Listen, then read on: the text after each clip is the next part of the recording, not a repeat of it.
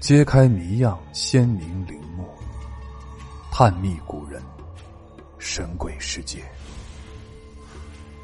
欢迎您继续收听本书新系列《不安宁的亡魂：中国历代盗墓事件》。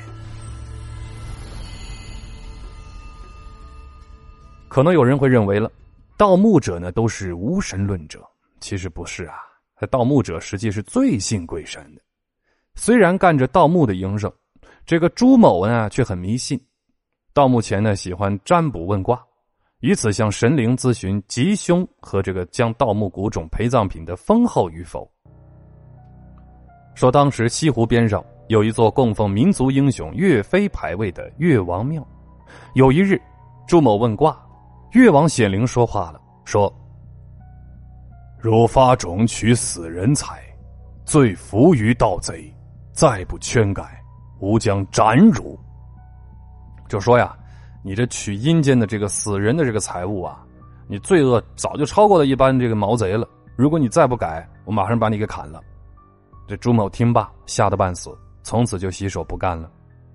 可是，一年多之后，朱某这个手啊又痒了，既痒难耐。同伙劝他再占卜一卦看看。西湖水仙告诉朱某，在某座塔下有一口石井，井的西边有一大户人家的坟冢，你要去挖，可掘得千金。朱某一听就动心了，不顾越王的警告，与同伙前去盗墓。朱某找了半天，经神灵的指点才找到。掘开之后，发现下头有一副石制的大棺材，很沉重，六七个人根本就扛不上来。后来呢，请来了附近的庙里的一位有秘招的和尚帮忙，却因此出事。什么事呢？这和尚竟然被墓穴中的怪物一块一块撕吃了。寺庙寻人不着，以为是朱某谋害了，便去官府告发。结果朱某因为这个官司弄得家破人亡，悔恨之下，在狱中呢就上吊自杀了。绝种奇报这事儿啊。从袁枚写书的角度来分析，觉得是报应。这报应里呢，正好反映出中国古代官府对盗墓者两种传统的制裁手段：一呢是社会道德层面的这个惩罚，以借岳飞之口警告盗墓者不得好死；二呢就是官府立律的惩罚，被僧人告了官。在这两种层面力量的重压下，朱某最后畏罪自杀。袁枚作者的意思也很明了，遭了报应了。上面咱们说了生病死伤，还有一个事儿啊，就是当不上皇帝了。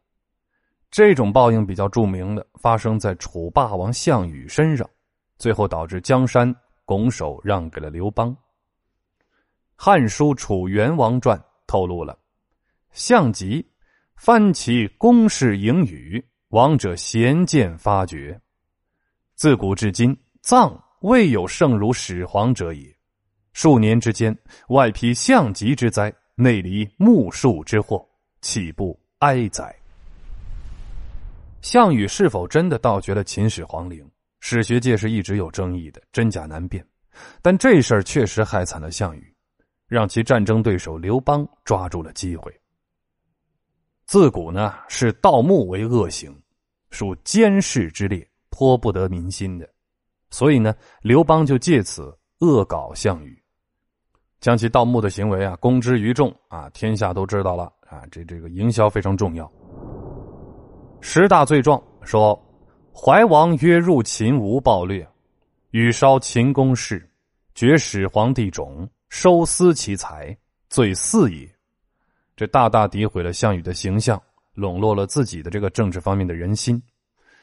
呃，前期呢，刘邦并不是项羽的对手，但是呢，经过这一番的误导，哎，社会民众对项羽的看法就改变了，项羽的内部啊也出现了裂变。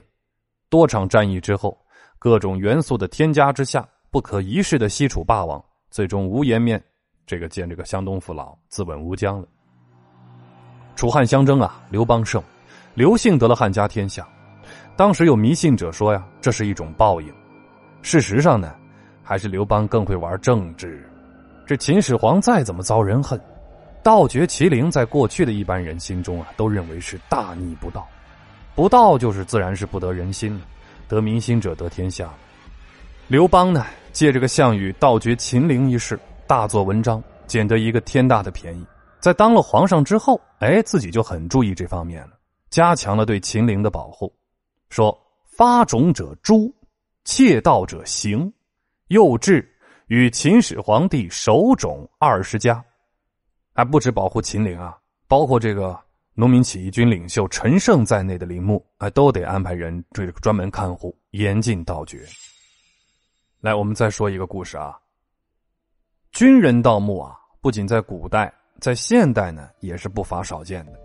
这民国时期呢，盗掘清东陵的首犯孙殿英啊，是为国民第六军团第十二军的军长。为什么军人盗墓现象较多呢？与其胆大、人多、不迷信有不少的关系。又在《太平广记·墓冢二》第三百九十卷，张绍军卒一条。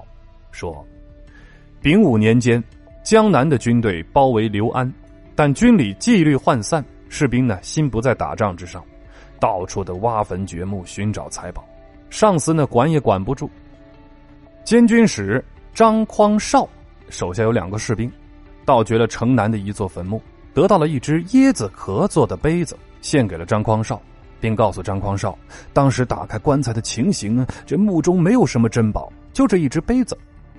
但有一个绿衣人躺在墓内，就如活人一般，因为太害怕了，没敢动。意外的是呢，等到这两名士兵回到驻地时，绿衣人竟然就已经坐在那儿。一天出现好几次，令人讨厌。当时的人都认为这兆头不吉。呃，过了一两日，这两名士兵全都战死了。军人虽不迷信，置生死于度外，但仍不能免其遭死亡之灾。上面这个张绍军族的故事，似乎说的就是这种意思。从现代来看，说回这个孙殿英、王绍义，这一个呢病死狱中，另一个被判刑枪毙。